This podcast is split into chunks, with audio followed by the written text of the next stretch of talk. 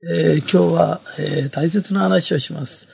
えー、これは、えー、ひとりさんファンの集まるお店やってる人、それからマルカンの仕事してる人に聞いてもらいたい話なんだけど、えー、今21世紀で千年周期で波動が変わるんだけど、特に今世紀というのは、今までの考え方で仕事をしても、なぜかうまくいかないんです。で、それは新しい波動になったから、新しい波動になると、なぜか昔のやり方でうまくいってたことがいかなくなっちゃうよっていうことなんです。で、これからは夜明けの時代ですから、今までの戦争の世紀、あの、20世紀ってね、ずっと戦争やってたんです。本当に1000年回ぐらい。でもこれからは愛の時代が来るんです。で、その愛の時代にふさわしい仕事の仕方をしないと、仕事もうまくいかないですよっていうことなんです。あの、人間って心と体、それから外見っていうのがあるんですよね。え心と体だけではなくて、外から人が見るでしょ？見たときに、あんまり汚い格好してるっていうのは、人に不愉快を与えるし、当人もなんか綺麗じゃないことで自信を失っちゃうんだよね。だから、そういうのを綺麗にしてあげることも大切だし、体というものも丈夫にしてあげたり元気にしてあげないと幸せになれないよね。それから心の中の問題なんだけど、今地球天国っていうようなものを、あの、CD やなんかいっぱい配ってるんだけど、そういうことをマルカンの人たちってできる環境にあるんだよね。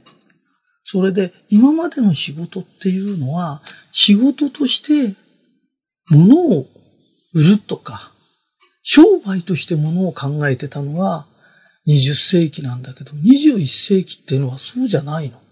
これから商売だって20世紀って戦争の時代だからね商売も同業者に負けたくないとかそういうような考えなんだけど、そういうことしてて、両方今全部仕事自体がダメになっちゃってる。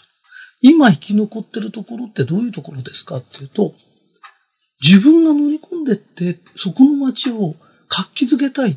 同業者やなんかも自分が元気でやってる姿を見て、一生懸命ややりたくなっちゃう。そういう同業者すら救っちゃうんだっていう心構えの人しか、あうまく伸びないんです。天が味方しないんです。昔は同業者っていうのは、どこにも負けたくないとか、売り上げ上げてとか、っていうライバル意識だったんだけど、なぜかライバル意識を持ってるとこって、両方ダメになってお客さんが来ない時代になっちゃってる。で、これからの時代っていうのは、何人人を助けたかっていうことなの。不思議なんだけど、あの、地球天国のテープやなんかいっぱい聞かして助かった人が多いと、なぜかそこの、あの、お店って繁盛するの？だから、物を売るより何人助けたか。そして、助かった人の多いところほど、そこのお店も助かるっていう愛の形になぜかなってきちゃう。ね、その時に、なんで自分は、例えば、なんで私は福岡なんだろう？なんで私は岩手に生まれたんだろう？なんで私はこの町に生まれたんだろう？って言った時に絶対偶然はないの。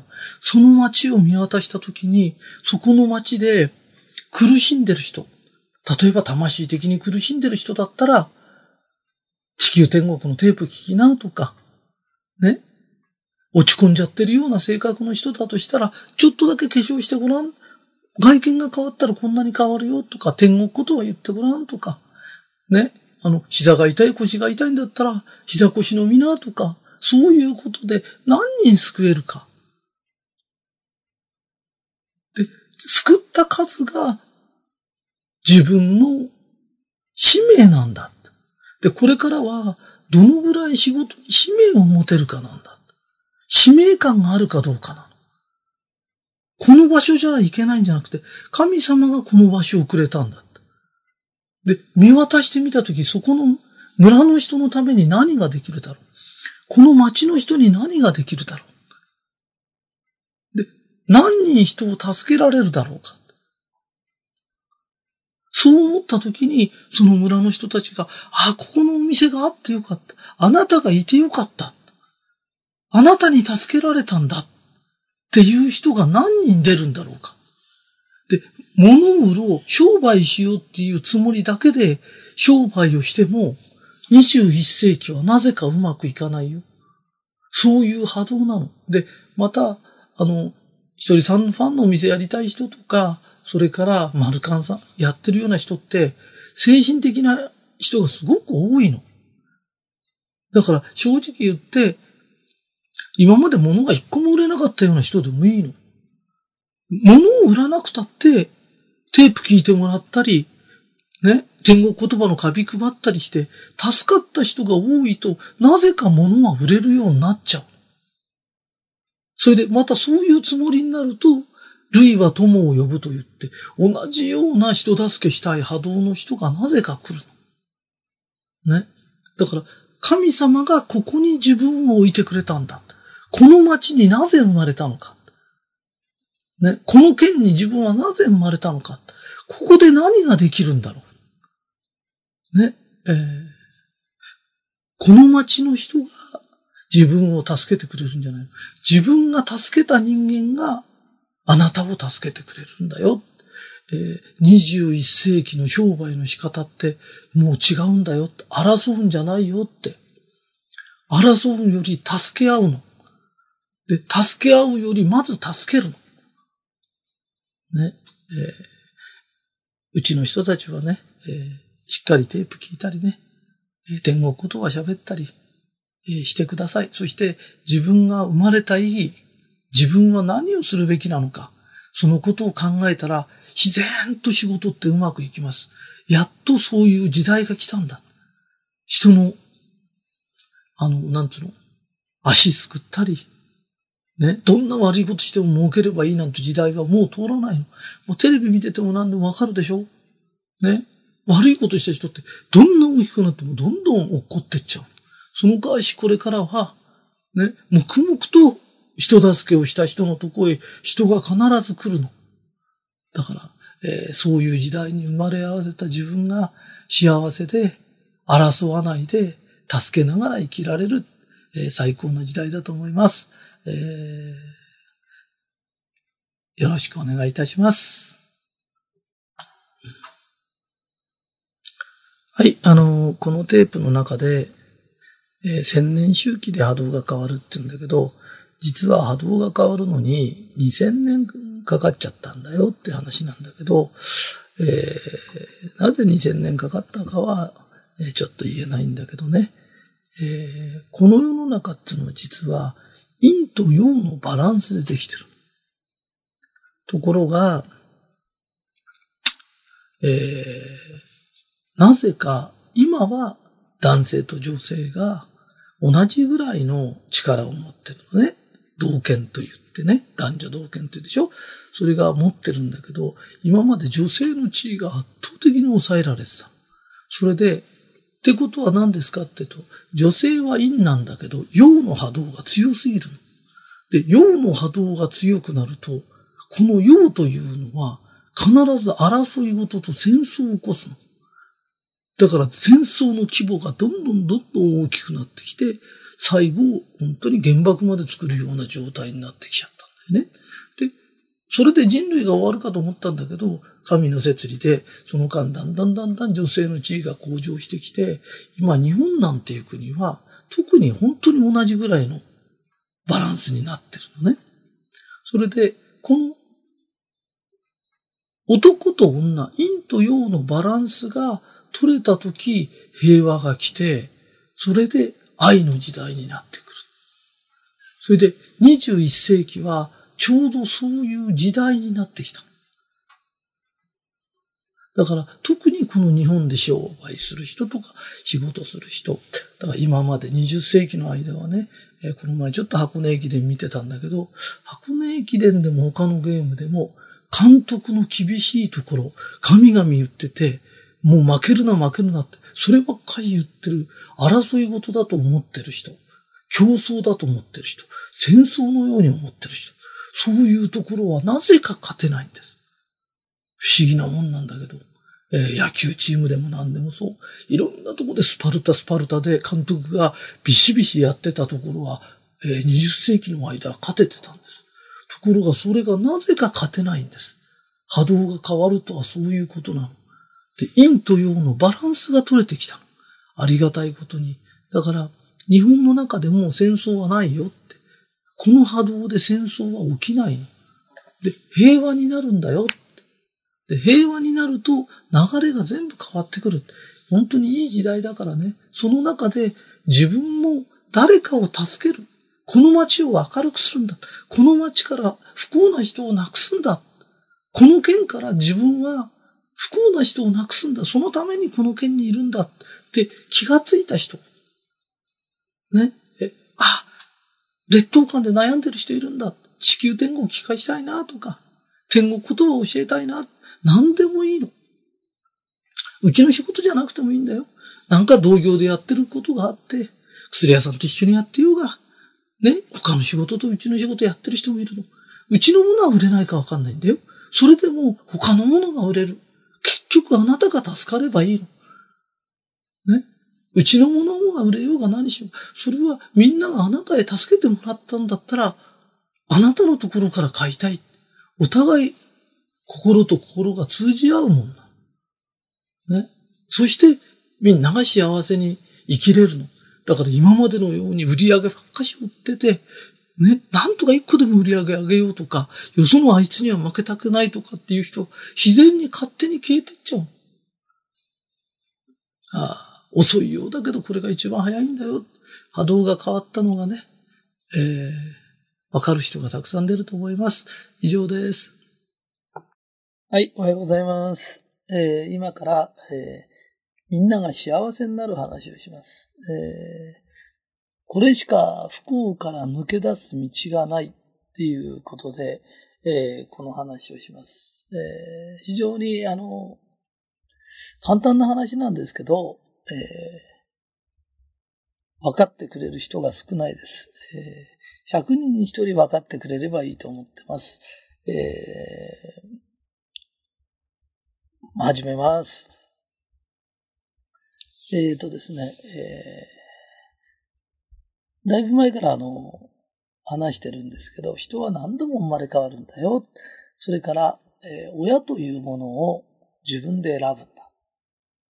えー、何のため親を選ぶか。何のため人間は何回も生まれてくるか。それから仕事には呼ばれるんです。親は自分で選びますけど、仕事というのはそこの、その人にぴったりの職場に呼ばれます。えー、人はなんでこんなに何度も生まれ変わり、えー、輪廻転生を繰り返すかっていうと、一つの修行があります。その一つの修行というのが、えー、実は、劣等感の克服ということです。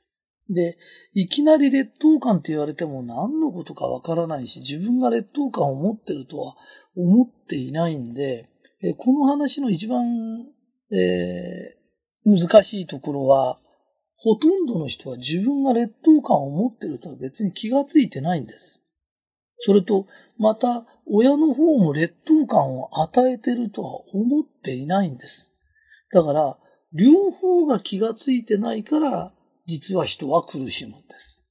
で、そのことに気づいちゃうと、ああ、何のことか、そういうことかっていうことがわかります。それで、面白いんですけど、この問題は、わかると大体の謎が解けちゃうんで。だから別に、そんなにいろいろ解決しようとしなくて大丈夫なんです。わかればいいんです。で、本当はこの話を聞くと魂はわかります。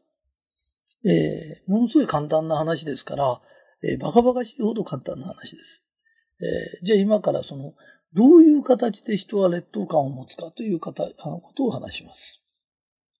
えー、まず、魂は親を選んで生まれてきます。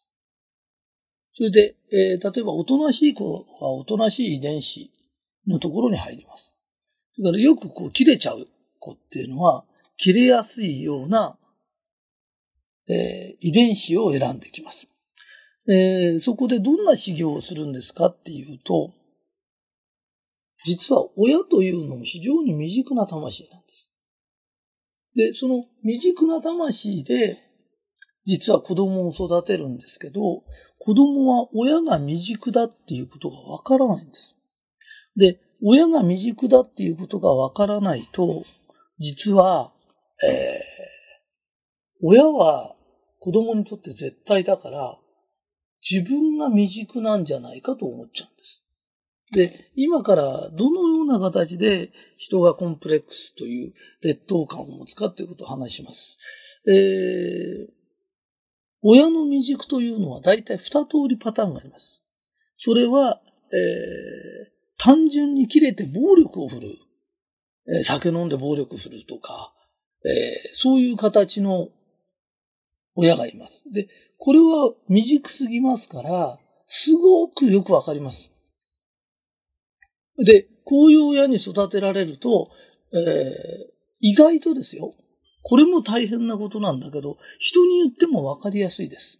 うちの親はこういう暴力を振るってどうしてこうしてっていう形だとすると、非常にあの、わかりやすいんですけど、えー、大概の未熟な親は、こういう手法は実は取らないんです。実はどういうふうな手法を取るかっていうと、あの、自分のコンプレックスをお前のためだっていう形で出してくるんです。え、で、まずあの、親がどのぐらいコンプレックスがあるかっていうと、親がコンプレックスを持ってると、えー、劣等感を持ってると、自分は常に不当に扱われてると思うんです。で、やがて子供もそういうふうに思うんだけど、劣等感があると、自分はすごい不当に扱われてると思い出す。今、親の話をしてるんですよ。そうすると、その親は世間に出てっても自分はやたら不当に扱われてると思って。だから損をしてると思って。で、なぜか悔しいんです。だから、よくあのー、酒飲んでもあいつが悪くてこいつが悪くてって自分以外は皆悪いと思ってる人いるんです。あれは極端なコンプレックスがあるんです。要するに劣等感があると自分はすごい損をしてると思っちゃうんです。で、非常にそれが悔しいんです。で、なぜかそうなんです。で、これは親の問題だからしょうがないんです。で、そういう親は家に帰ってくると何をするかというと、二つのことをやり出すんです。一つは、例えば子供がその、自分がこう、例えばこう、右上がりのこういう綺麗な字を書く人がいるとしますね、お父さんは。子供が丸文字を書くとそのことを異常に注意するんです。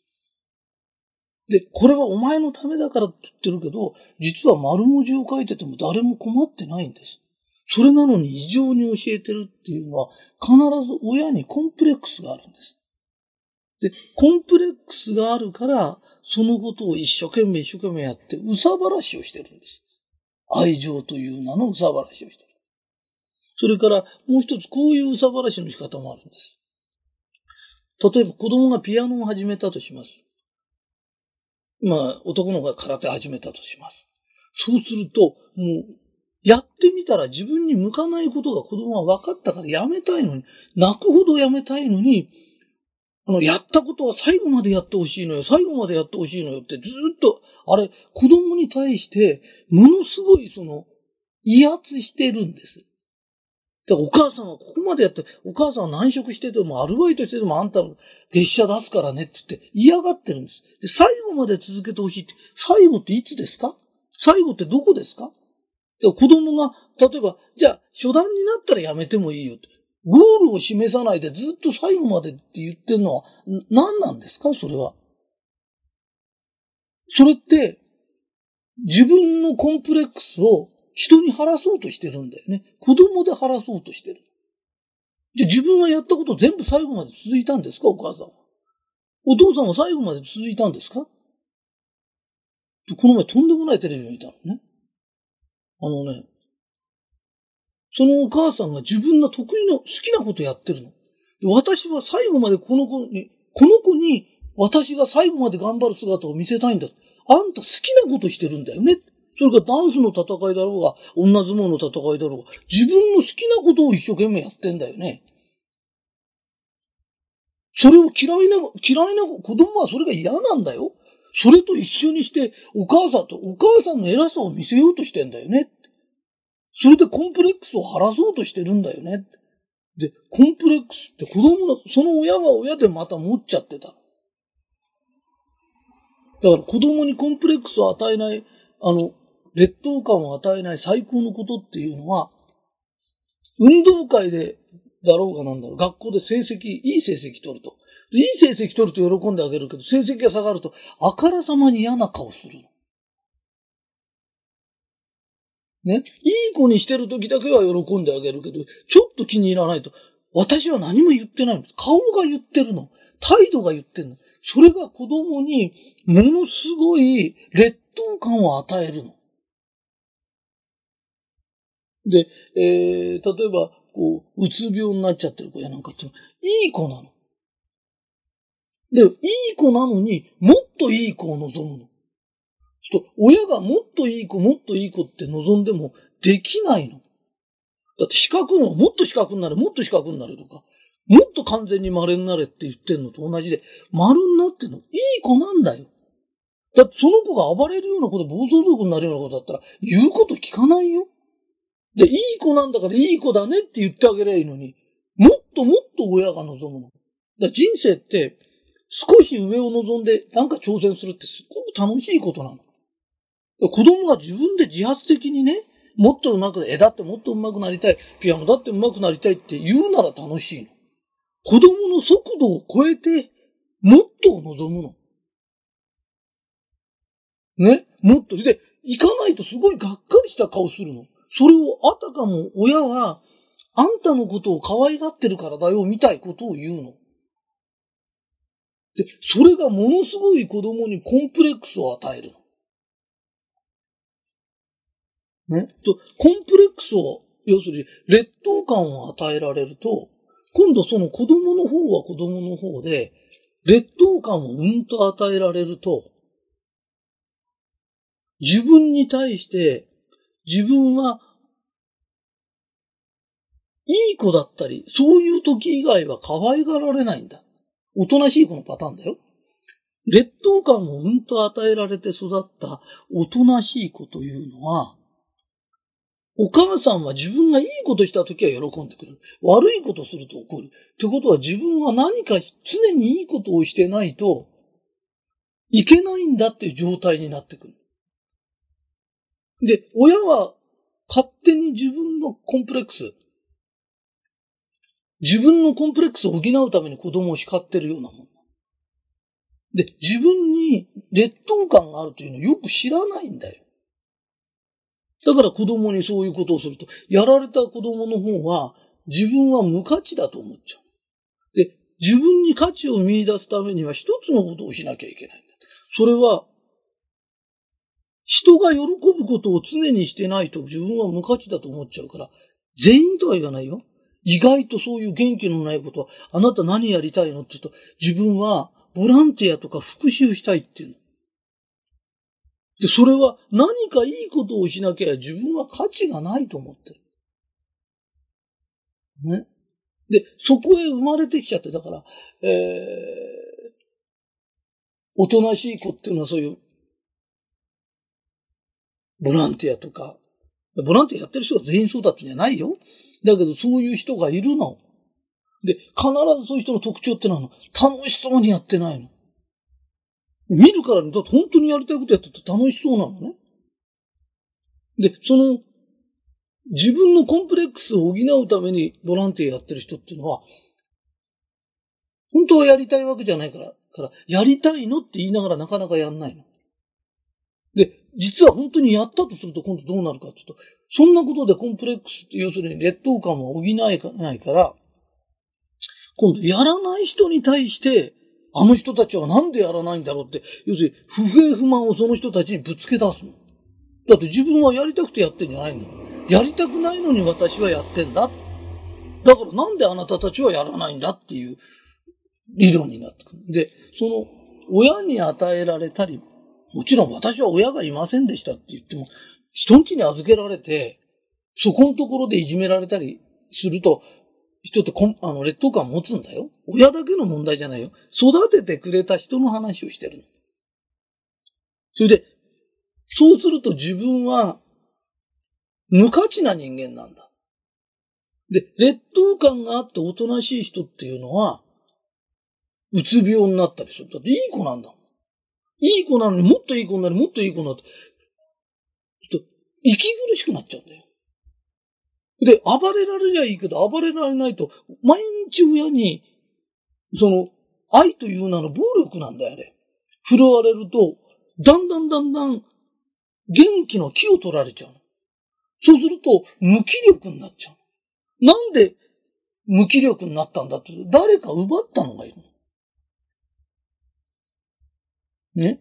そうすると、またそういうおとなしい子だから学校に行って、あの、いじめる子がいるの。いじめる子っていうのは、劣等感を持ってる。で、劣等感を持ってて、いじめられる子も劣等感がある。で、おとなしい子を、劣等感があって、おとなしい子を劣等感のある攻撃的な奴がいじめるんだよ。ね？で、会社で、おとなしい子は、あの、うつ病になったりするんだけど、あの、劣等感のある人間が、全員が劣等感があるんじゃないんだよ。今度社会に出てくると、自分の劣等感を攻撃的な人間が埋めようとするの。そうすると、世の中にはそんな劣等感のない人間もいるの。本当に優しい人間もいるの。そういう人は、優しいし能力もあるから、出世する。すごく人望がある。あれを見見ながら、自分も同じ地位に上がれば、ああいう風にみんなから尊敬されるんだと思う。ところが、劣等感のある人間は自分が嫌いなの。根底的に。だから自分が嫌いだから、人に好かれるわけないの。だって自分だってあんたのこと嫌いなんでしょって。自分が嫌いなんだったら人だってあんたのこと嫌いだよ。いう話になるんだよね。だから、そうなってくると、その人間は出世今度しても、誰も尊敬してくんないと余計劣等感が湧いてくるの。その、その結果二つの行動をとる。一つは、会社で弱そうな奴見つけて、そいつを的にかけてずっと怒るの。叱るという名のうさばらしをし始めるの。だって普通にただ教えるか指導すればいいの。それをネチネチネチネチずっとやるってことは、自分の劣等感をそいつで晴らそうとするの。わかる？ね？で、それの延長で誰かにそのうさばらしをまだできる人はいいの。部下やなんかいて偉くなっちゃって。で、慣れない人はいる。と慣れない人はどうなるかと、家に帰ってきて、奥さんの箸の上げ下ろしとか雑巾の置き方に対してまで、ネチネチネチネチ言うか子供に対して、ずっと言ったりしてるの。で、気がついてないの。自分が、親から受けてきた劣等感でそうなってるってことを気がついてないの。で、このことに気がつくために何度も何度も人が生まれてくるの。ね？いいかい？えー、うちの会社に、あの、私の弟子に、みっちゃん先生っていうのがいます。みっちゃん先生は、えー、犬とか猫が大好きだからすっごく可愛がる。可愛い可愛いっていう。猫ってすごい可愛いよねって。それは違うよって。みっちゃんが猫を可愛いと思う気持ちを持ってる。だから猫を可愛がる。猫嫌いな人から見てゾッとするほど嫌いなんだよね。猫の問題じゃないんだよ。だから、あなたが劣等感を持ったのは、親が未熟なの。親が子供を劣等感を持つ程度しか育てられなかった。でもはっきり言うけど、そういうとこへ生まれた子も、自分が親になったら同じことをする子な人なの。だから別にあなた被害者なんじゃないんだよ。かで誰かが気づけばいい。それから課長やなんかでどんどんどんどん怒鳴ってたり怒ってる。ああ、嫌だな。俺はなんでまた怒られるんだろうじゃない。怒ってる人に、この人は相当劣等感がある人なんだ。気の毒な人なんだなっていう顔で見ててみな。怒る人やめちゃう。だってバレてるんだ。ね、劣等感を持ってる人ってのは、自分が劣等感を持ってるということがバレるのが一番嫌なの。だから、もっと弱そうな人を探してるの。もっと未熟な人を探して怒ってる。ね。だから、お父さんが帰ってきて、橋の上げ下ろしから、ね、お前がね、俺も疲れて帰ってきてんのに、こんなお前の態度じゃね、しょうがないし、俺は家庭を大事にしてんだよ、大事にしてんだよってふりする人に、あんたなんでそんな劣等感持っちゃったのって言ってみな。一発で治っちゃう。だって見抜かれてんだもん。で、どっかで、あなたに劣等感を植え付けた人がいるの？それで、それは何ですかって、どんな風にして劣等感を植え付けたんですかっていうと、暴力とかそういう分かりやすいのは少ないの。それより、親のがっかりした顔なの。ね？がっかりしてから立ち直ったように、でも大丈夫よ、お母さんがついてるか。そのがっかりした顔が傷つけるの。それで傷ついてきたの。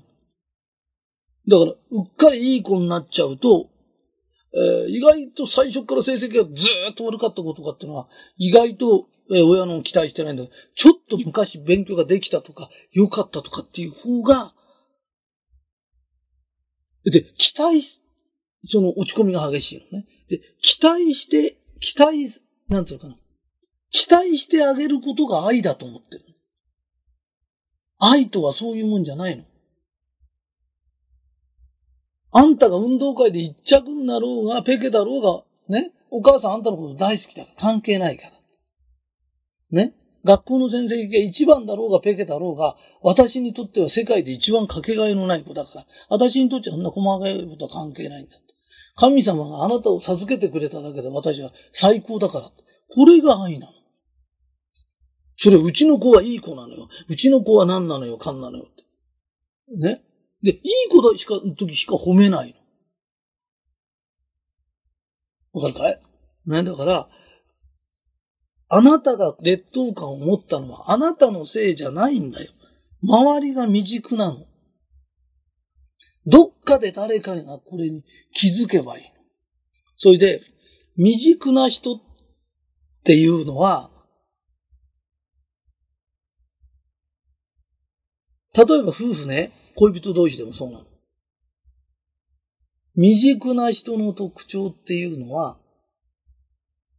自分以外の世界で、奥さんが楽しい思いしてくると、こあの、劣等感のない人は、友達とこう行ってこうでカラオケ行って楽しかったのと、あ、よかったねって言うの。ところが劣等感の持ってる旦那だと、なぜか、ものすごく俺のいないとこでどうやって楽しんだんだそのことすごく嫌がって怒るの。だから、PTA で酒飲みに行こうかカラオケ歌ってものすごく楽しくても、帰ってきた時に、楽しくないふりしなきゃいけない。例えば、もう嫌になっちゃうあんなの私二度と行きたくないのよ。辛かったのよって言わないと喜ばないの。ねそうするとそんなこと長く続けたらくたぶれちゃうから、もう別れちゃうってなるの。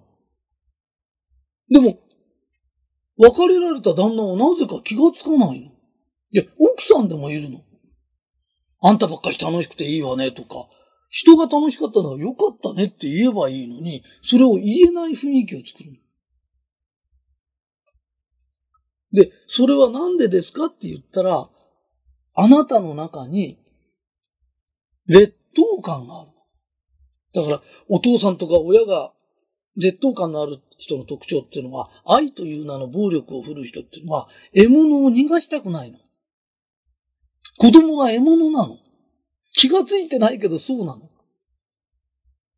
ちょっと子供のことをネチネチネチネチずーっともっとしっかりしましょうねとか、お母さんがついてるからねとか、要するに重圧をかけるの。かといってもこの獲物を逃がしたくないの。だから子供が自立しようとか独立しようとかって言うと邪魔したり、適当に困るって、要するに、与えすぎると逃げてっちゃうから。逃げない程度のお金あげるとか、それでネチネチネチネチずーっとやってるの。で、女の人は最後の最後。もう逃げ道は二つしかないの。病気になるか男作って逃げ出すから。で、このなぜかこの男を作って逃げ出した時っていうのは、その男というのも、劣等感の塊みたいなやつと必ずぐらい一緒になる。だからこれは、人は劣等感を持ってるんだって、劣等感をやめよう。自分はどんな劣等感を受けてきたんだろう。ね？で、巧妙に隠されてるんだよ、この。劣等感を与える方法が巧妙に隠されてるだからこのテープは自分は人生最後のテープぐらいのつもりで一生懸命入れてるんだけど、ものすごく難しいんだよ。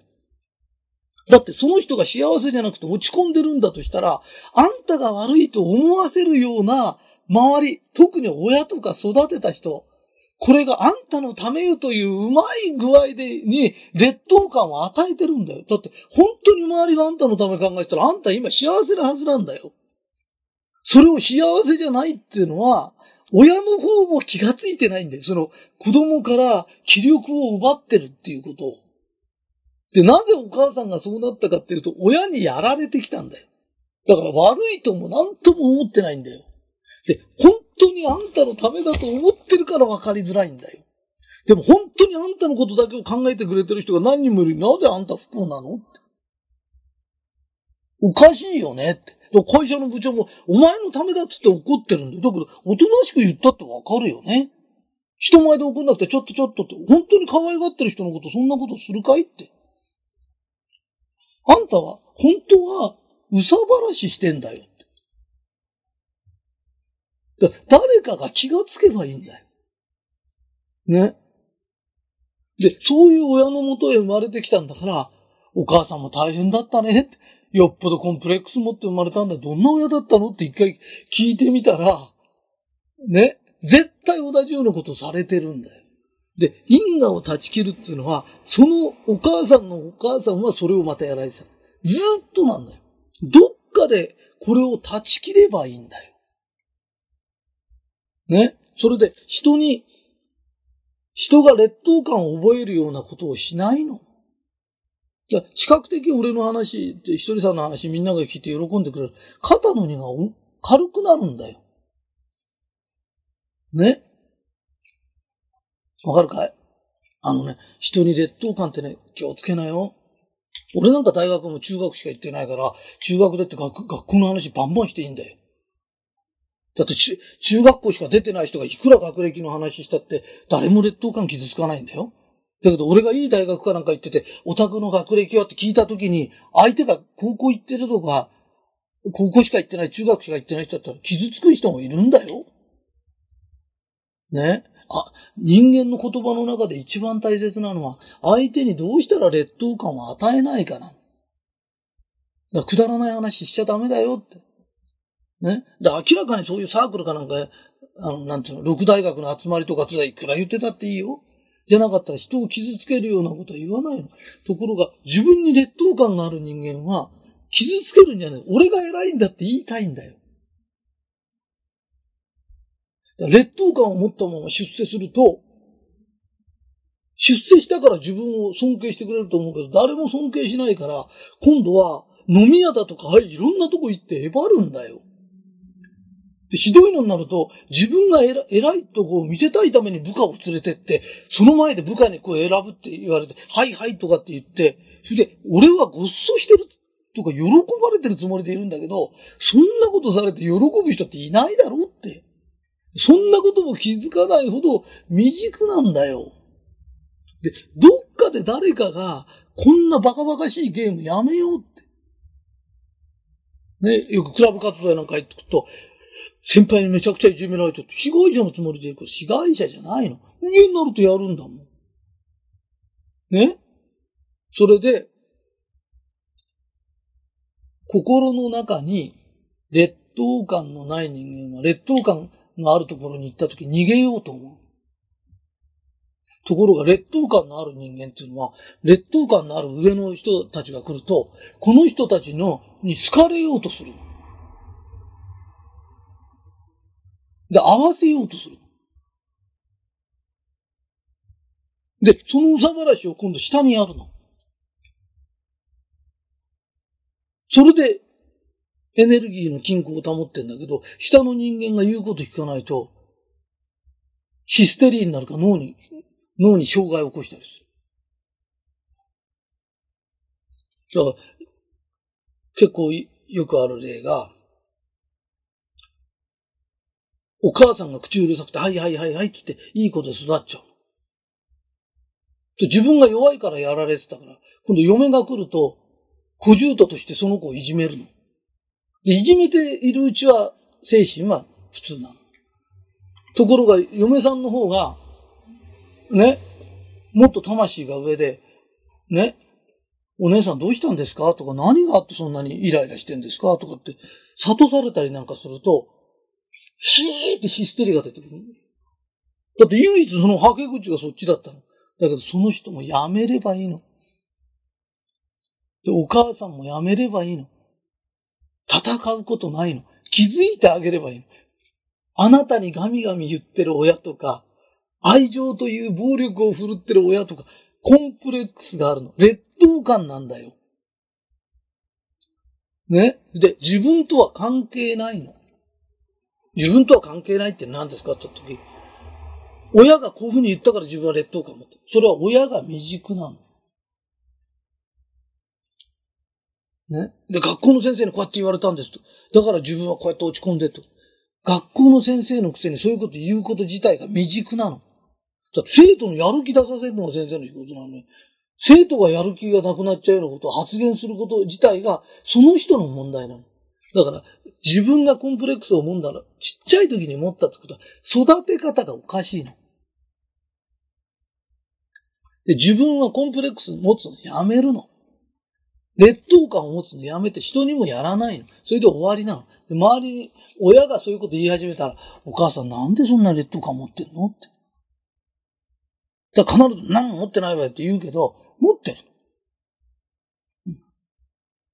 ね。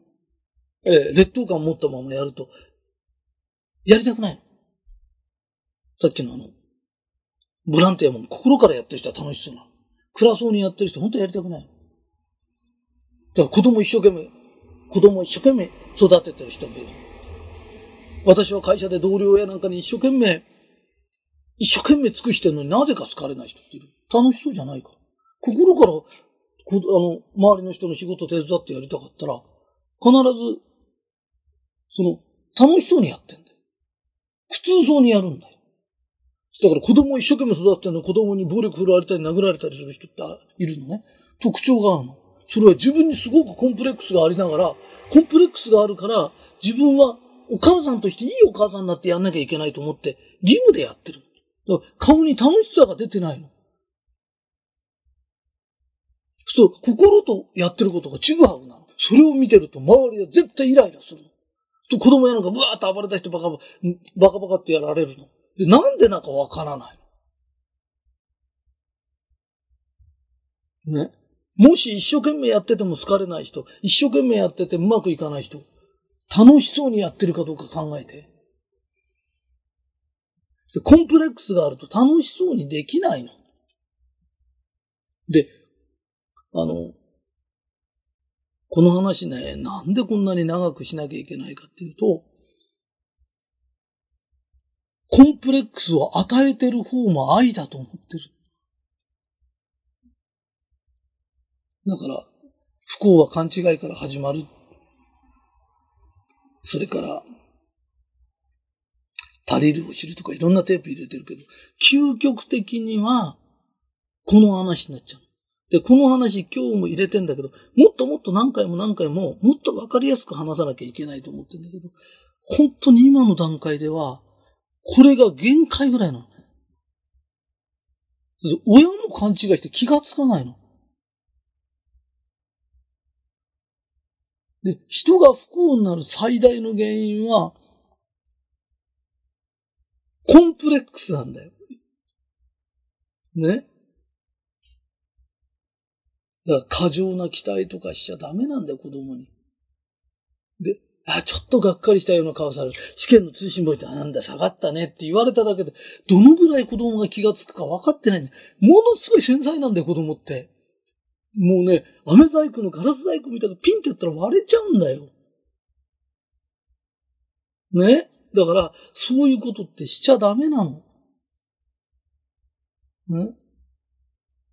で、私言ったことないもん、そんなことって言う、言ってる人で、成績が下が、あ、下がっちゃったねって言って、がっかりした顔してから、ね、でもお母さんそんなの気にしてないから、顔が言ってるの。もう、子供って嘘つけないんだよ。神に近いんだよ、子供って。親が何をってかわかんだよ。それをやられてきたんだよ。今苦しんでるあんた、それやられてきたんだよ。だからもうやめなっての、それ。で、またなんでやられてきたかって言うと、あんたも親になったらやるんだよ。どっかで断ち切らなかったら、ずーっと不幸が続くんだよ。ね？あのね、コンプレックスのある親ってね、自分が帰ってきたら喜んだ顔しなきゃいけないとか、もう常に自分を称賛しててもくれないと嫌なの。で、家族はずーっと称賛してるの。お父さんがこうだもんね。いつも機嫌を取らしてるの。で、自分はそれで気持ちいいからいい家庭だと思ってんの。だ突如としてね、あの、奥さんがヒステリーになったり、ノイローゼになったり、気が狂ったりしたら、自分を称賛させてなかったかどうか考えな。ほんと、いつも自分を褒めててほしいとか、いつも自分を見ててほしいとか、そんなこと言わないよ、普通の人間。言ってるとしたら、あんた子供の時からずーっと劣等感の塊なんだよって。で、劣等感で出世しちゃうやつっているんだよ。だから頑張んなきゃいけないって。だから、あんなに出世してんのにとか、よく夫婦で、いつもいつも一緒にいてっていう夫婦いるんだよ。だから他人は仲がいいと思ってんだよ。いつも旦那のこと褒めてった。いい奥さんだね。いつもいつも旦那のこと褒めてたいかって普通。いつも一緒にいたいかって普通だとしたら、あっち行きたい、こっち行きたいってあるだろうって。ね？よっぽど厳しい親に育てられたか、よっぽど劣等感があると、奥さんとか子供にそれを望むんだよ。ね？で、本当にいい奥さんなのにね、突如として気が狂っちゃってて。本当にそんなにいい人に、そうだ、いてね、愛に包まれてて、おかしくなるかいって。だ医学上なることもあんのかわかんないよ。でもその前に、自由にさしてたかい？ね？人と楽しいことがあったら楽しかったねとか、よかったなとか、また言っといでよって言ってたかいって。で、なぜそれを言えないんだいって。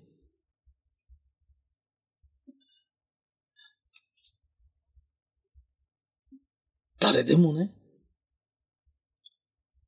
自分にはコンプレックス、要するに劣等感があるんじゃないか。育てられてきた時に劣等感があるんじゃないか。もし不幸な人がいたら、幸せの絶頂ならいいよ。それを思ってください。で、コンプレックスは出世では解決できないの。いくら家の人がチヤホヤしても解決できないの。心の中にあるから。だからいくら飲み屋やなんか行ってお金使っても、その時はチヤホヤしてても嫌われてるの知ってるの。だから帰りにはガクッとして寂しくなって帰ってくる。ね、えー、自分の中にコンプレックスがあるんじゃないかっていうことを一回、もし不幸ならね、ただ幸せならそれがないだけなの。えー、最後にもう一個だけ入れるんだけど、えー、男の子でも何人かいたりなんかすると、親はあんなこと気がついてるはいはいはいはいって物をあげると、ただ、近くにいたからあげただけなのに、子供の方は、なんで弟の方がさ先にあげんだろうとか、俺は差別されてんじゃないかとかって思うけど、あんたの親はそんなこと考えてないの。ね？だ。親がイライラしてると、つっけんどに子供に扱ったりすると、その時怒りやすいから怒ってるだけなの。と子供の方はなんで俺なんだと思う？弟が可愛いんじゃないかとか、兄貴が可愛いんじゃないかとかと思う。そんなことすら考えてないの。あなたの親は思いつきでただやってるだけなの。ただそれだけなんだよ。だから劣等感を持つほどの問題じゃないんだよ。このね、劣等感という呪縛からどうやったら解き放されるのか。でね、気がつけば、ああ、ただそうなんだ。えー、未熟な親を選んできてる。それで、この劣等感をなくす。えー、やめる。これが今世の修行なの。何回生まれても最終的に、この劣等感を、劣等感を持ったまま幸せになることができないの。で、できるだけ人に劣等感を与えない。で、それができれば今世の修行なの。何回でも起きる。で、こ、で、今世は分からなくてもいいです。人には劣等感があるんだ。全員じゃないよ。うまくいってない人。いつも怒ってる人。えばってる人。こんななって政治家、政治家でも、俺はこんなに偉いんだとかってやってる人とかなんでそこまでえばるんだって人見たとき、この人は劣等感があるんだ。ちっちゃい時によっぽど劣等感のある育て方したんだ。その劣等感が外に攻撃的になって、劣等感が攻撃的になって。で、劣等感が自分を攻撃した時に、うつ病になったり、部屋から出られなくなったりするの。で、原因は、攻撃的な奴が劣等感を持ったか、ね、攻撃的じゃない優しい奴が劣等感を持ったかで、起きる行動が違ってくるの。ただそれだけなの。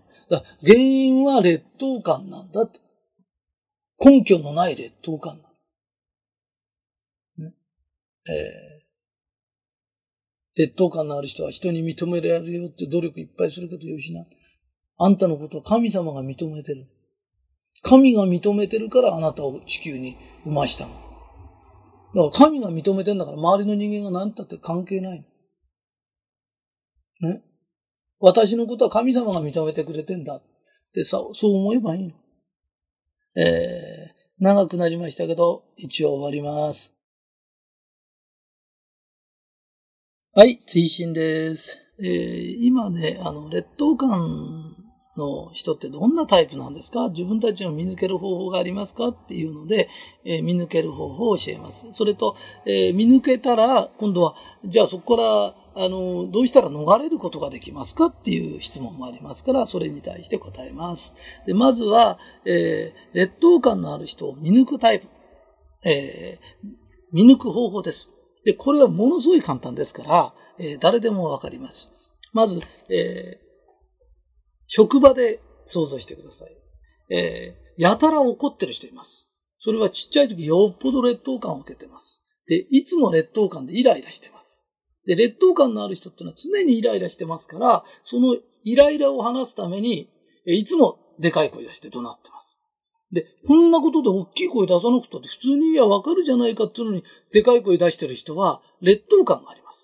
で、イライラがあります。で、劣等感プラスイライラになってくるんです。劣等感はイライラに変わります。で、イライラに変わると怒鳴ります。いいですか？で、それが攻撃型タイプなんです。攻撃型劣等感タイプなんです。それと、もう一つ、内向型イライラタイプがあります。で、内向型イライラタイプっていうのは、イライラは同じです。ところが内向型ですから、怒鳴ることはできません。その代わし相手のことをうじうじうじうじ、お前こうこうじゃダメじゃないか、お前のためにこうやって言ってて、お前何回言わせるんだよとか。ね？俺はね、お前が憎くて言ってんじゃないんだよとかって、長いです。だから片っぽはガーッとでかいです。でかい声出す必要がないのにでかいです。で、片っぽは、ねちねちあんなに長くやらなくていいのに長いです。わかりますか？だって1分で済む話10分してます。で、これは両方とも劣等感なんだっていうことです。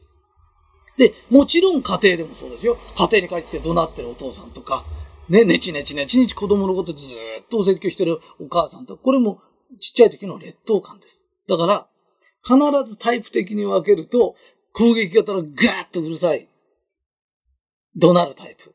それとも、ネチネチネチネチ言うタイプ内向型と、劣等感のある人がいます。っていうことです。中には、怒鳴った上に長いとかって、これはすごいのがあります。これ、ものすごい劣等感を持ってます。だからその人の育った環境を聞くと、これじゃあ劣等感を受けちゃうよなっていうような育ち方してます。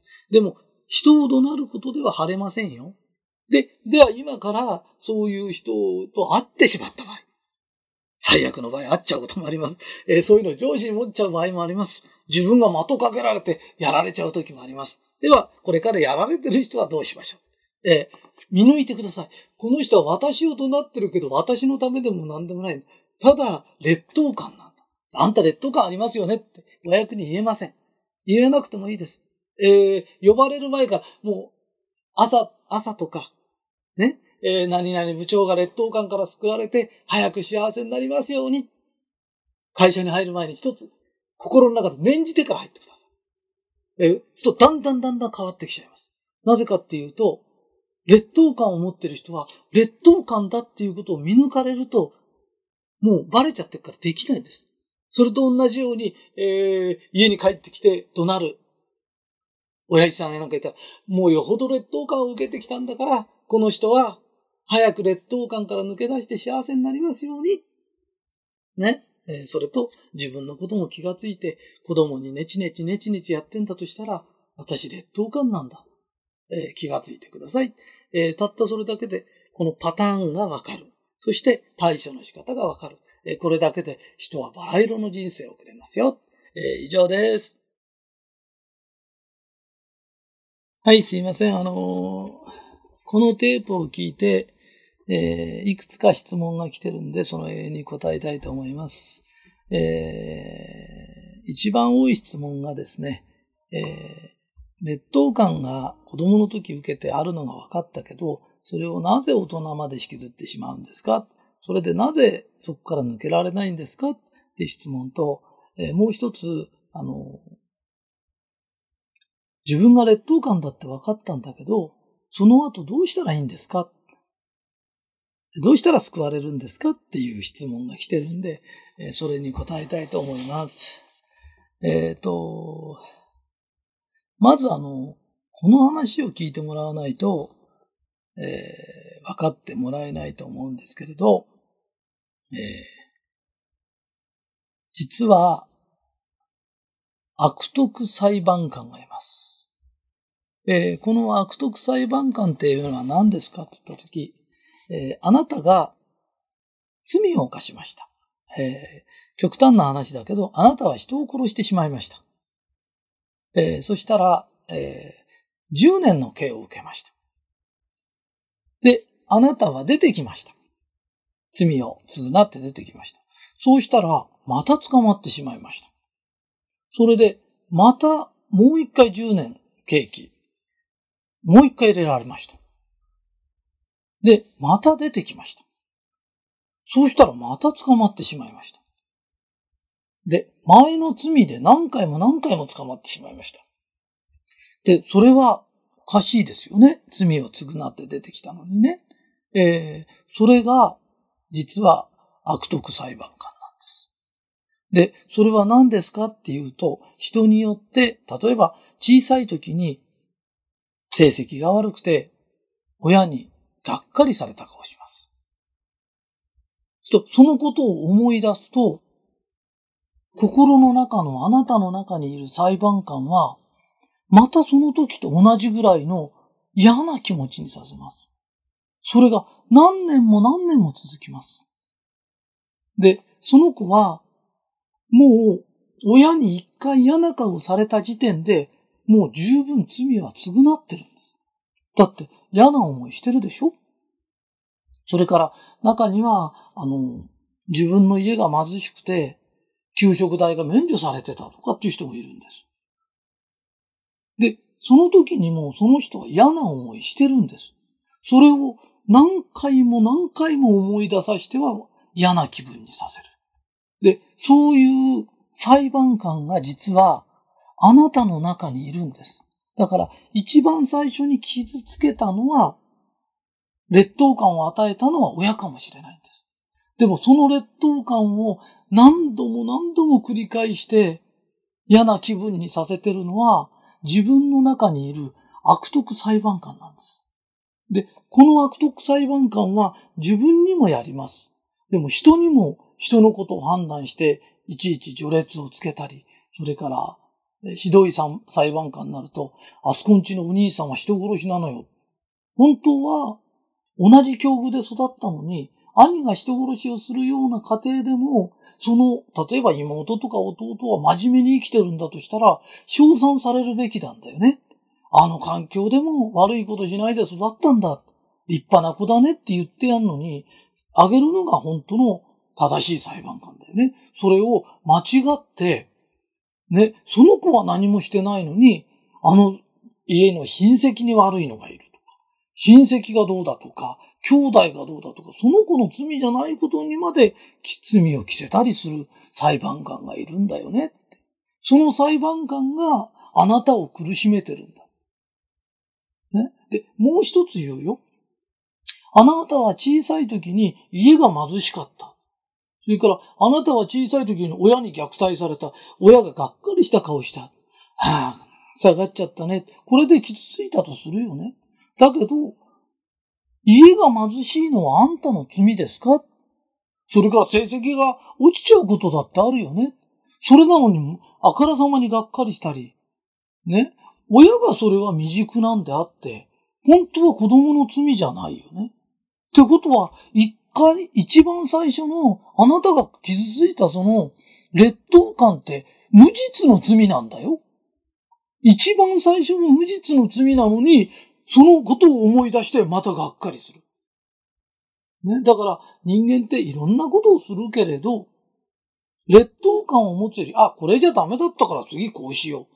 次こうしようっていう。ただ、そのことで経験を積むだけだよね。あ、いい経験した。こうやってやっちゃダメなんだ。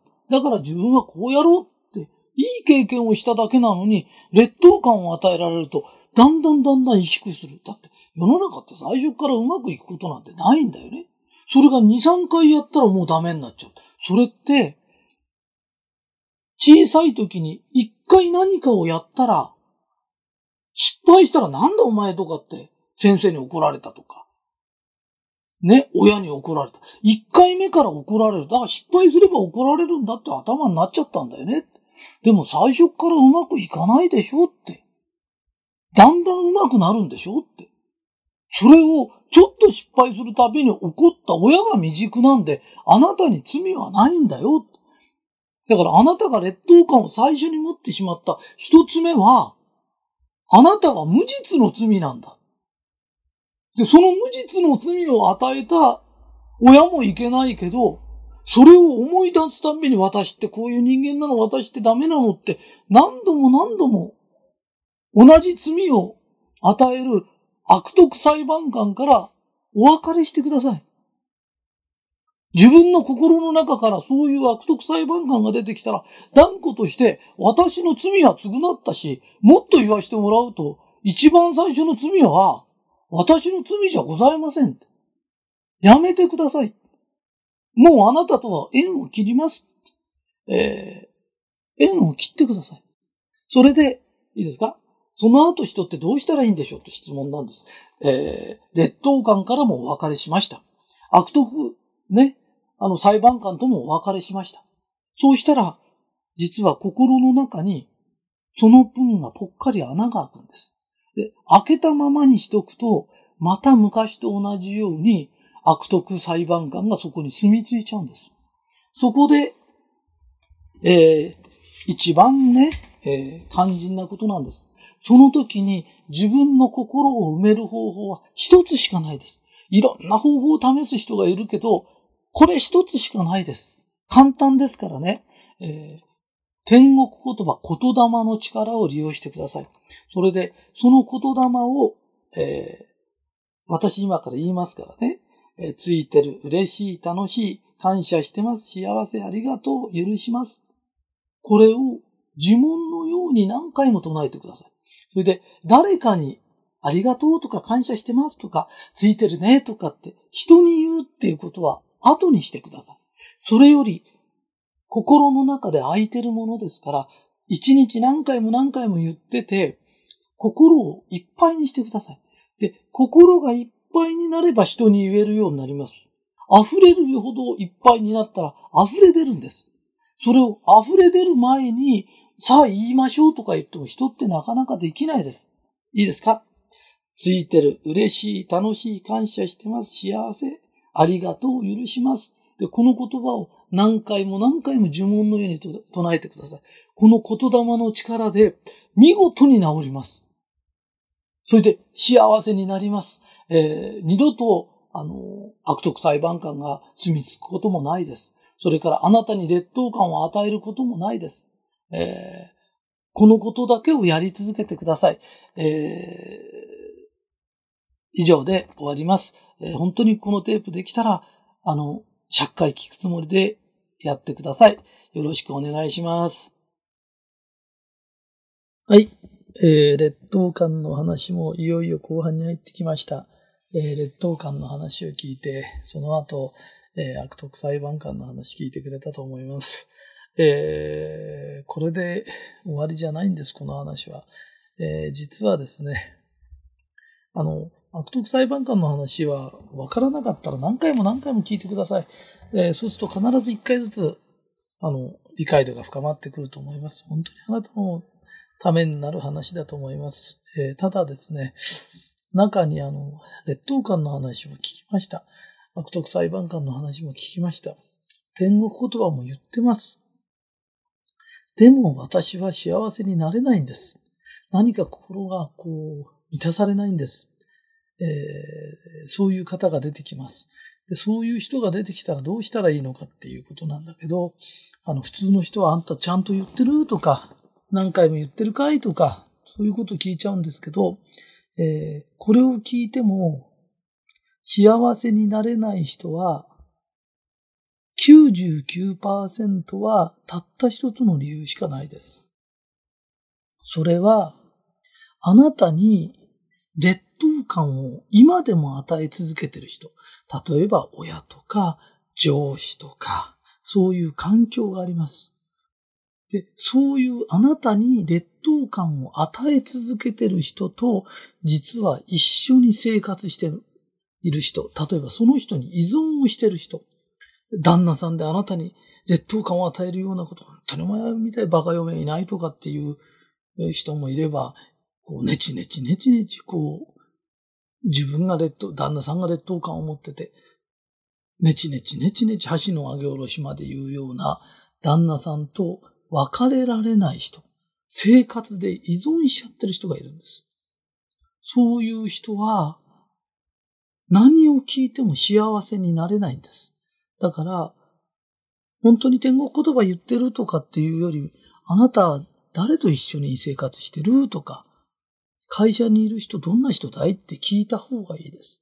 えー、人間として一番辛いことって何ですかって言ったら、あなたに劣等感を与え続けてる人と離れられないということなんです。で、なぜそれは離れられないんですかっていうと、そういう人は精神的にあなたを虐待してます。ところが、本当の悪者は、実は、あなたなんです。なぜかっていうと、あなたは自分のことをもっと低い人間だと思ってるんです。いいですか？あなたはもう自分はだらしがない人間で、なんて言われようと、ね、こっから出てったら食っていけないんだとか、自分というものをすごく虐待してるんです。で、あなたが、あなたを100虐待してるとします。そうすると、普通の人が90虐待しても、あなたはそれに耐えられるんです。本当にあなたを虐待してるのはあなたなんです。ね。えー、あなたは自分を低く低く置いてます。だってあなた以上にあなたを虐待したら、そこには絶対入れませんよ。耐えられないんです、人間っていうのは。でも、あなたはもっと自分を虐待してるんです。だから他人の虐待に耐えられたり、あなたに劣等感を与える人から耐えることができるんです。だから、そういう人って、原因をちゃんと突き詰めればいいんです。それから、もう一つ言うと、人を怒鳴ること、ね、ねちねち言うことをやめられない人っているんです。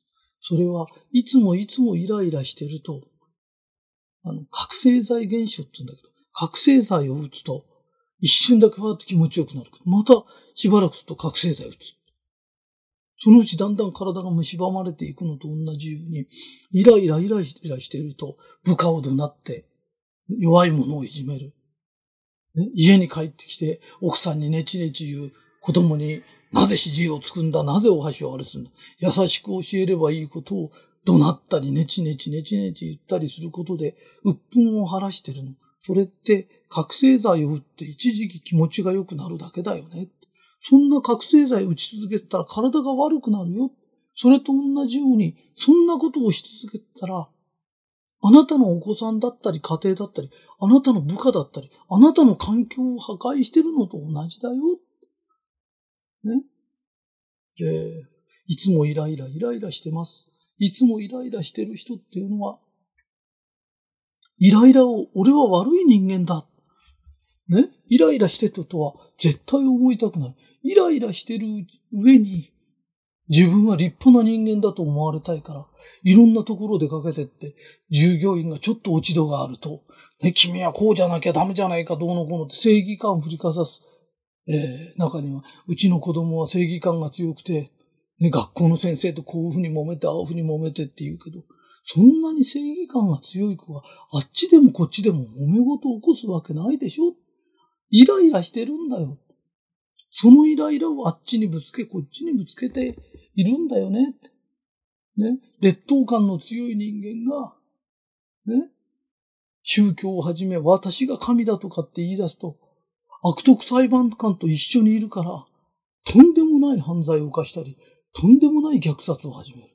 そういう人間がひとたびね、独裁者になっちゃうと、ヒットラーみたく、ね、あの、あの民族を皆殺しにするんだとか、とんでもないことを言い始める。なぜ地球から戦争がなくならないんですか？ね？なんでこんな素敵な星の中で、こんなに争い事が起きるんですか？あなたを不幸にする者、国を不幸にする者、最大の難点、最大の敵、最大の悪魔は劣等感なの。で、劣等感と共に手をつないでタックマッチを組んでる悪徳裁判官なの。もしあなたが今すごく苦しんでる。ね、このテープを聞いても、私はこういう逆境から抜け出せないと言うんだったら、何回も聞いてください。何回も何回も聞いて、この劣等感と悪徳裁判官の組み合わせをじっと見つめてください。そしたら、いろんな人のことを見抜けるようになります。見抜けるようになった人間は顔が違います。出てくる波動が違います。その人はもう別の人です。人生も別の人生を歩めます。よく勉強してください。自分のことを見抜いてください。自分で自分を虐待してないですか？そうだ。私は自分のことを取るに足りない人間だと思ってた。怒られながらもじっとしてなきゃいけない人間だと思ってた。その人間をこの人間は怒り続けて、さもお前のためだと言いながら、劣等感を晴らそうとする人間なんだ。一つ一つ見抜いてください。すべてを見抜いたとき、今あなたに起きている現象が変わります。あなたから出る波動が変われば、すべてが変わります。もう知り抜いた人間と知らないで怯えてた人間は違います。えー、このテープ分かりづらいかもわかんないけど、何回も聞いてください。必ずあなたを助けます。そして、あなたの周りをの人をみんな幸せにします。えー、長いテープになっちゃったんですけど、精一杯入れましたから、本当に100回聞くつもりで聞いてください。どの部分取り出して聞いてもいいです。わからないとこだけ何回も集中して聞いてもいいです。えー、何回も聞いてください。よろしくお願いします。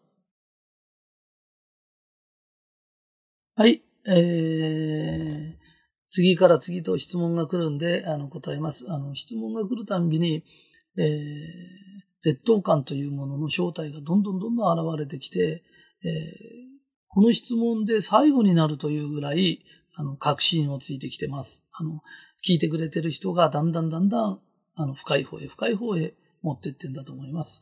えー、大体、だんだん、あの、正体を表してきたと思いますから、えー、これで、え最後になると思います。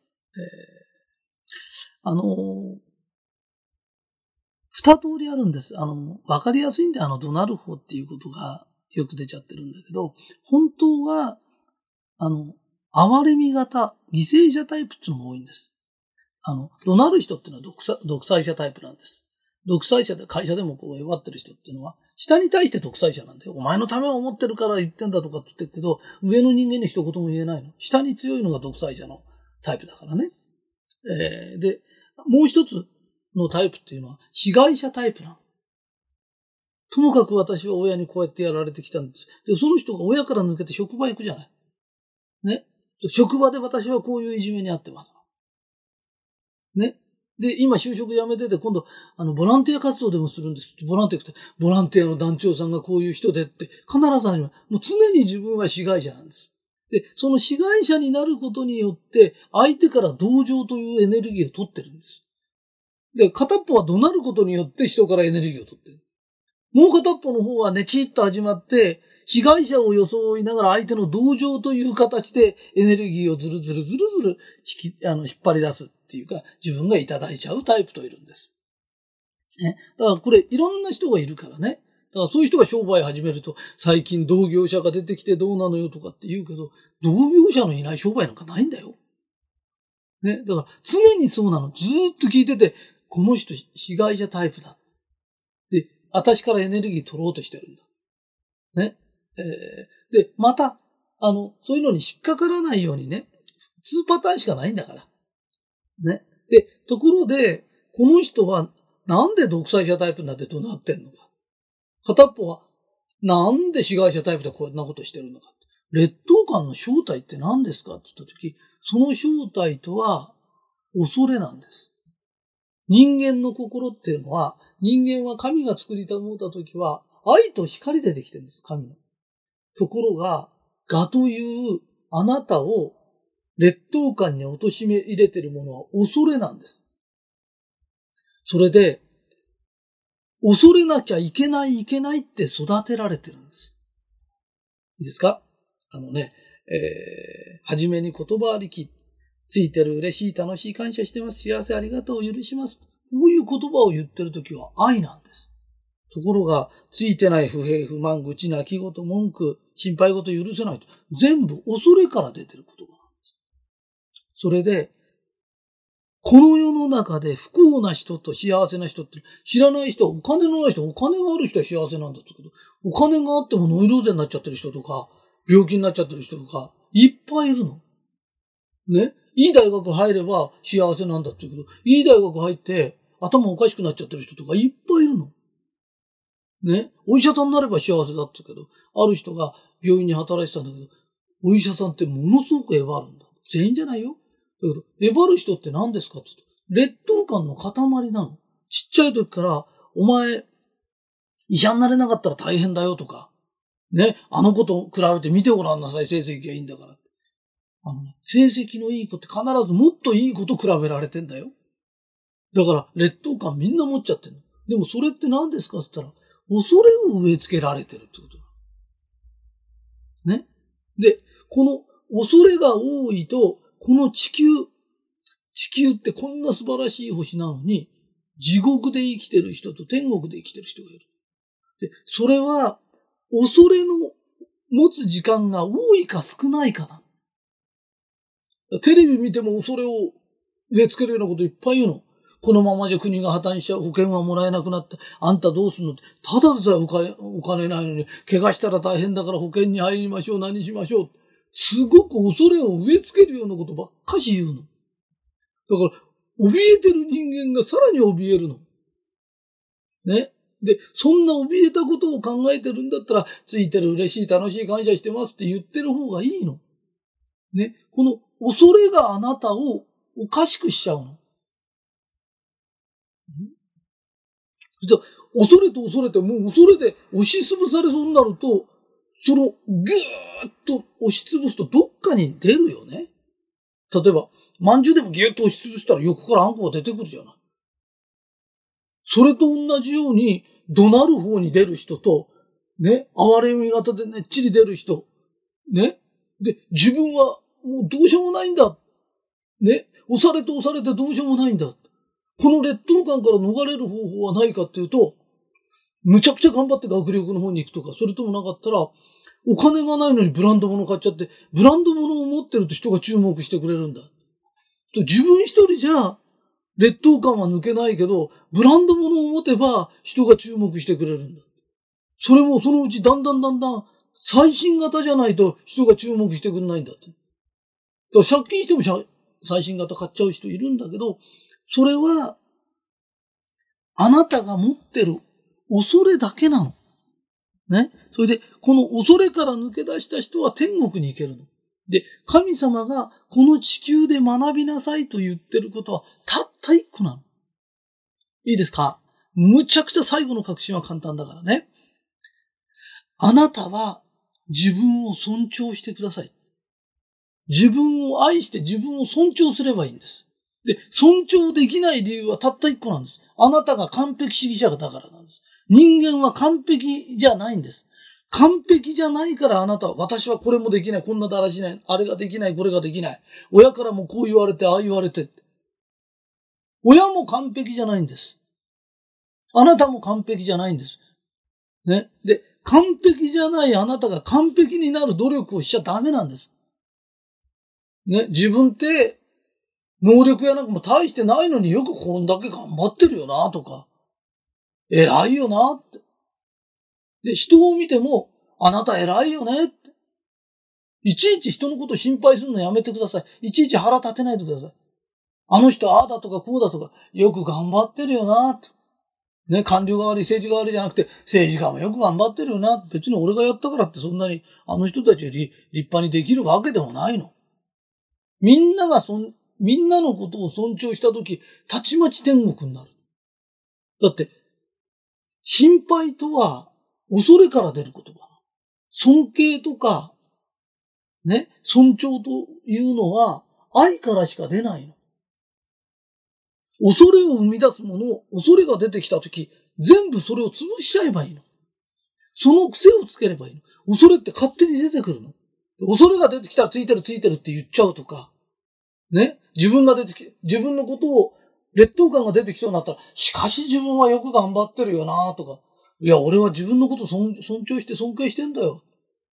だから、自分より上の人間見たらさ、ますます尊重するし、今頑張ってる未熟な人間見ると、あの魂やなんかもあと5代とか10代したら、素晴らしいのになるんだろうな、素晴らしい魂になるんだろうな。尊重なの。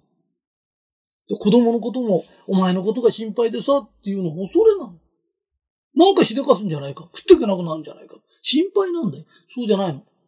お母さんあんたのこと信じてるからね。ね。あんたなら大丈夫だよ。だってお母さんなんかこんな未熟だって、ね。こんだけやれたんだもん。私お母さん自分のこと大好きだよって。ね。大好きなお母さんが産んだ子なんだから私はあんたのこと大好きだよ。その言葉には恐れがないの。ね。劣等感とは恐れの連鎖なの。ね。恐れが、劣等感が戦争を起こすっていうのは必ず戦争の時、日本も、こういうとおかしいけど、満鉄を失ったら日本は終わりなんだって洗脳したんだよね。だって今満鉄ないよね。満州もないし、日本って植民地も何にもないよね。でも日本って世界で一番ぐらい発展してるよね。ってことは、恐れとは嘘なんだよ。妄想なの。この妄想に騙されちゃダメだよ。ね。それで、恐れより愛の方が多い時間を作ればいいの。愛なんか出す必要ないの。もともと愛の塊なの、人は。愛をなくしてるのは恐れなの。ね。で、恐れから出る言葉が地獄言葉なの。うちが地獄言葉、天国言葉って一生懸命やってるのは、地獄言葉が言いそうになった時、天国言葉を言っちゃうと、恐れは消えちゃうの。恐れとは闇と同じなの。電気つけたら消えちゃうの。ね？で、闇にしておくと恐怖がまた湧いてくるの。夜になら闇が来るのと同じように、あなたの心にも闇が出てくるの。出てきたらすぐ明かりつけるの。ね？天国言葉を言えばいいの。自分に対して自分を尊重して尊敬してるよって言えばいいの。で、たったこの、このことで全部変わっちゃうの。だって、怒鳴ってる人見て、この人怒ってんだじゃなくて恐れてんだって目で見たら、見方が変わっちゃうの。ね。いつも泣き言言ってる人、あんた何恐れてんの？悲しいんじゃないの？恐れてるの。で、見抜かれたらもう、明かり照らされたらその人いられないの。消えてくの。で、治っちゃうしかないの。ね。自分のことをそのままで尊重しな。そしたらどんどん変わっていくの。変わってから自分を愛するんじゃないんだよ。愛せれば変わるの。で、尊重するってどうするんですか？四六時中言うの。キリストが言ってる。はじめに言葉ありきなの。私自分のこと尊重してるし尊敬してるんだ。みんなのこともすごい尊重してるし、尊敬してるんだよ。ね。で、尊重し尊敬したら、いろんな行いが変わってくる。はじめに言葉なんだよって。だたった一つ、自分は自分のことを尊重してるし尊敬してるんだ。ね。で、もう、やめな。人を怒鳴って人からエネルギー取ること。ね。人に憐れみを買って人のことからエネルギー取ること。これをやめな。もうそんな必要ないの。それ自体が地獄なんだよ。ないものを奪い合ってるって地獄だよ。ね。そんな地獄のような生活しちゃいけない。ここは、神が、あの、天国として作った最高に綺麗な星なの。歌があり、水があり、ね。それから緑があって花があるの。こんなすごいところで、素晴らしいところに生まれて、なぜ地獄のように生きるんですか誰があなたに最初に恐れを植え付けたんですか？ね？恐竜が出るわけじゃない。街にライオンが出るわけじゃない。そんで、こんな素晴らしい星にしたのに、なぜずっと、代々代々、あなたの家は、あなたに恐怖を植え続けるんですか？ね？なぜテレビでも何でも恐怖ばっかし植え付けるんですか？って。日本って世界で一番豊かな国なんだよ。それなのになぜこんなに苦しいんですか？なぜですか？って。ね？寄れば触ればみんなで恐怖体験を話し合ってんでしょ？って。ね、恐怖なんてのはオカルトのお化けの話でもしてりゃたまに楽しくていいの。それよりね、なぜ自分をそんなにいじめるんですか？あなたは自分をいじめてるんだよって。えばってる人も、あなたは本当は自分をいじめてるんだよって。何を恐れてるんですか？ね？あの、恐れ、恐れより愛を出してください。で愛を出すのには、天国言葉を言えばいいです。で、たった一つ、大元の自分を私は尊重してるし尊敬してるんだって。能力が、もし能力がなかったら、私試験やなかったら本当にできなかったのに、社会出たらなんとか生きてんだよね。すごいよねって。ね。褒める気になればいくらでも褒めれるの。けなす気になればいくらでもけなせるの。自分をけなして生きたら地獄だよ。ね。自分の穴探す人は必ず人の穴探すよ。まず自分だよ。まず自分が、私は私を尊敬してます。尊重してます。ね。世間は反対のこと言ってんの。自分を落として人を立ててる人間を立派だとかっていう。ね。それから自分をちょっとね、尊重して尊敬してるとか、あんたナルシストとか、くだらないことばっかし言うの。人が幸せになる邪魔するんだよって。代々代々ずーっと続けんですかってこれを。幸せになってください。私は、このテープを一生懸命聞いてくれた、1時間も2時間も聞いてくれたあなたをずっと尊重し尊敬してます。ね。私も未熟だけど、私は私で一生懸命尊重し尊敬してます。そしたら、やれることも出てきました、こうやって。ね。みんなも、エネルギーを恐れに使わないでください。ね。たった一回の人生を地獄としてここを生きないでください。ね。誰が何と言っても、ひとりさんはあなたを認めてるし、神様もあなたを絶ずっと認めてます。ね。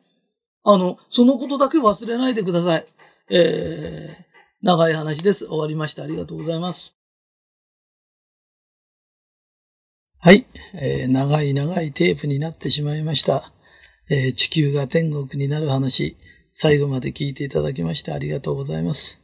えー、ささやかなお礼として、最後の神様というテープを入れました。皆さん聞いてください。はい。今から絶対に信じられないような不思議な話をします。えー、非常に信じられない話ですけど聞いてください。えー、死神というのがいます。それで、この死神というのは、なぜ神という字がついているのだろうっていう話なんですけれど、えー、皆さんが思ってるような、こう、薄汚れた着物を着たり、手に鎌を持っていたり、えー、あれは本当の死神ではありません。あれは妖怪とか、えー、物のけとか悪魔とか、そういうのと一緒にしてます。えー、本当の死神というのは、えー、神様なんです。だから一つの天使と言ってもいいです。えー、なぜかっていうと、えー、人間は過去を引きずって生きてます。小さい時失敗した親に怒られた、いろんなことを引きずって生きてます。その、引きずってる過去から切り離してくれるのは実は、死という神様なんです。で、これはどういうことですかっていうと、えー、例えばあなたが1ヶ月の命だ。今日1日の命出すよって言われるとします。そうすると、もし今日1日の命だとしたら、行きたいとこ行こう。それから愛する人にお世話になりましたって言おうとか、そういうことになります。えー、死ということを考えます。えー、親もずっと生きてると思うんじゃなくて、いつ死んじゃうかわかんないっていうと、あ、ご飯の一つも食べさせたいな、お寿司でも食べさせたいな、あんな貧しい中から自分のことをよく育ててくれたなとか、いろんなことが思います。それと、私も仕事をしてて、いつも死というものを考えます。そうすると、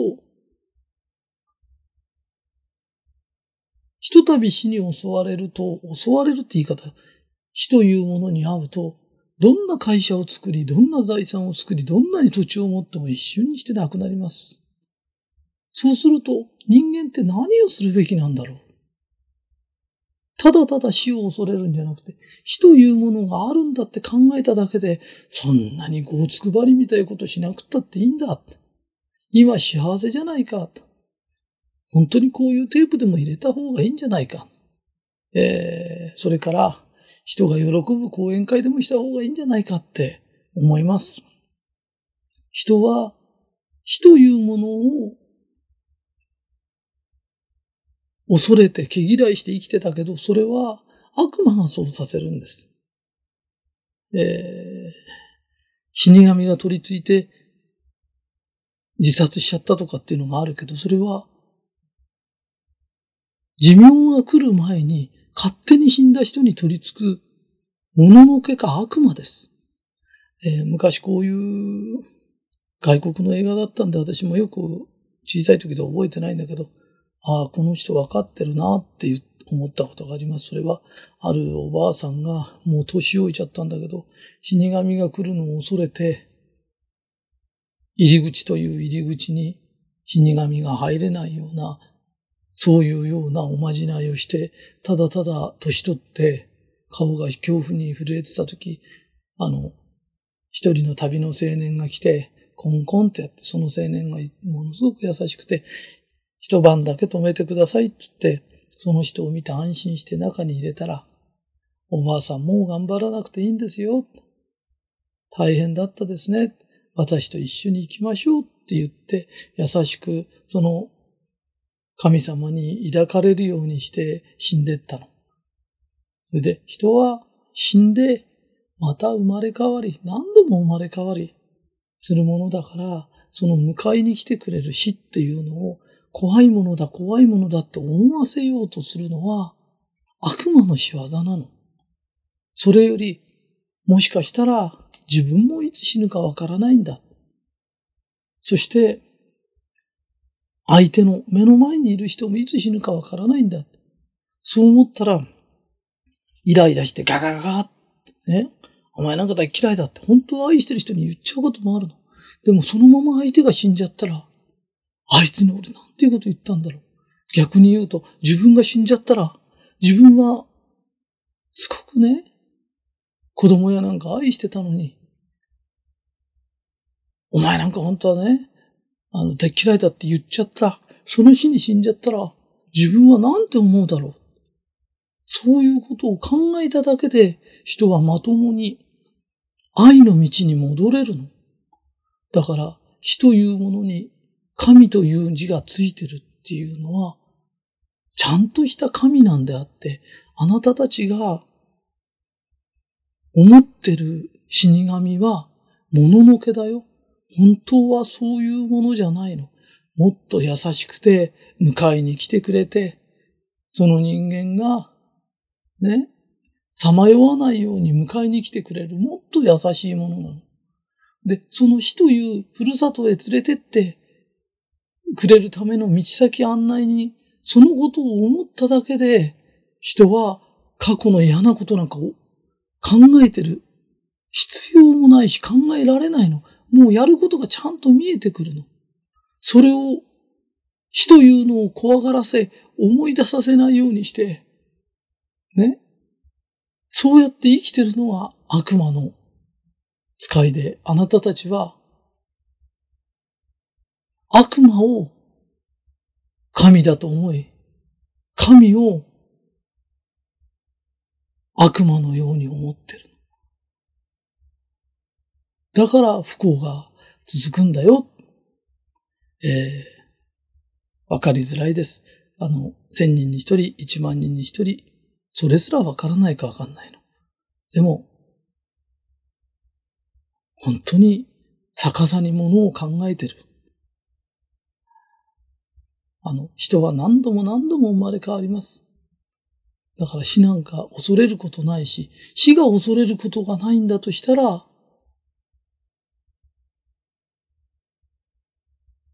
死ぬ時に迎えてに来てくれる、その人も恐れることがないんです。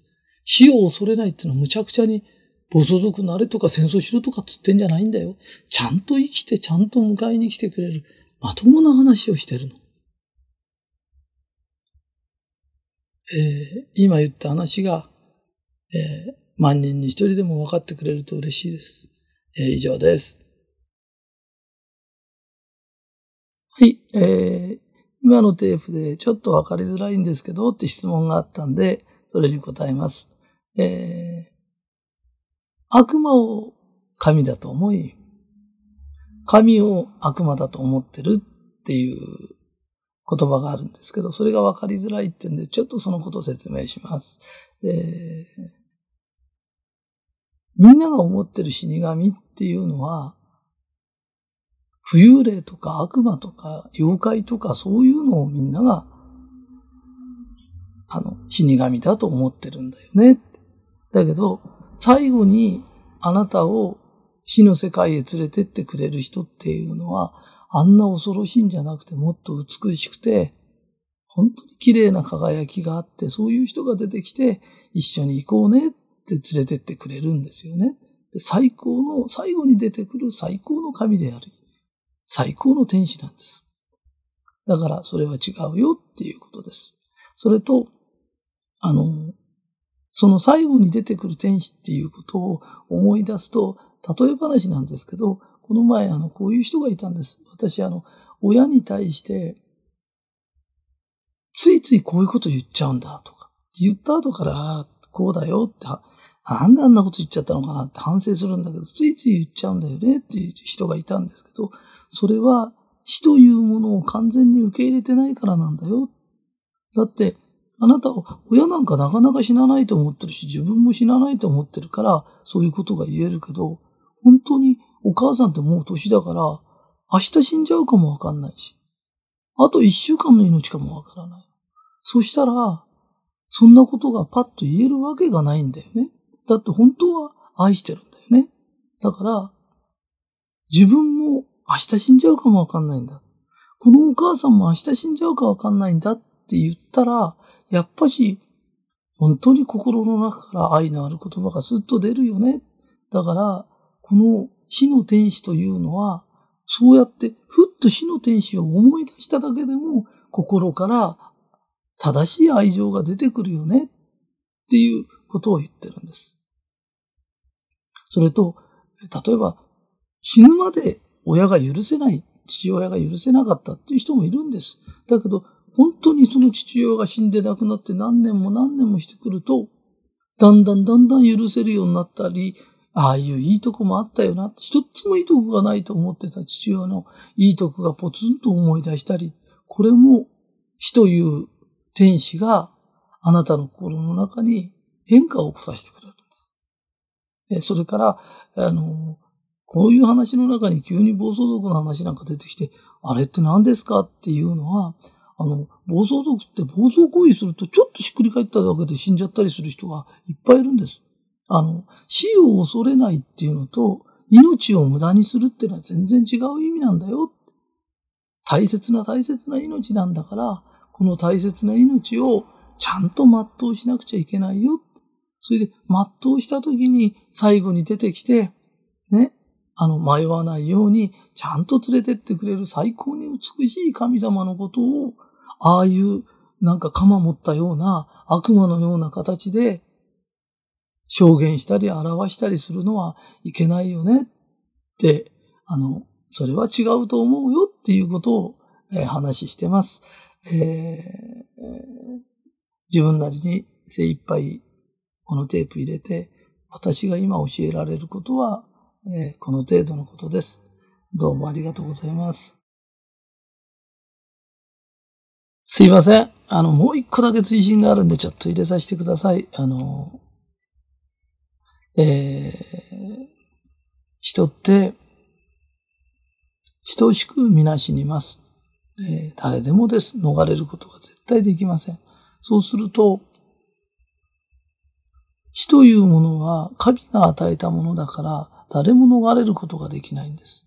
そうすると、神様って、そんなに嫌なこと、そんなに大変なことを全員に与えるんだろうか。そしたら、そんなことは絶対ないんです。人間って、何回も何回も生まれ変わり成長してきます。魂の成長が止まることもあります。新しく、なんつうのかな、こう、体がボロボロになってしまうこともあります。古くなってしまうこともあります。えー、今世で学びを得ることもあります。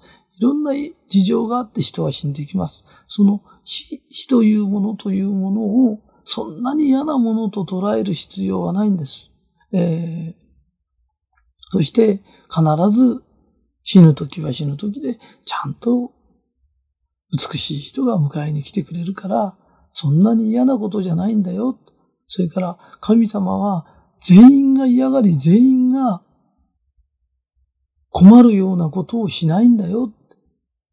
えー、そのことが分かれば、この話を通して聞いてもらうと、ああ、そうなんだよねっていうことが分かりやすくなると思います。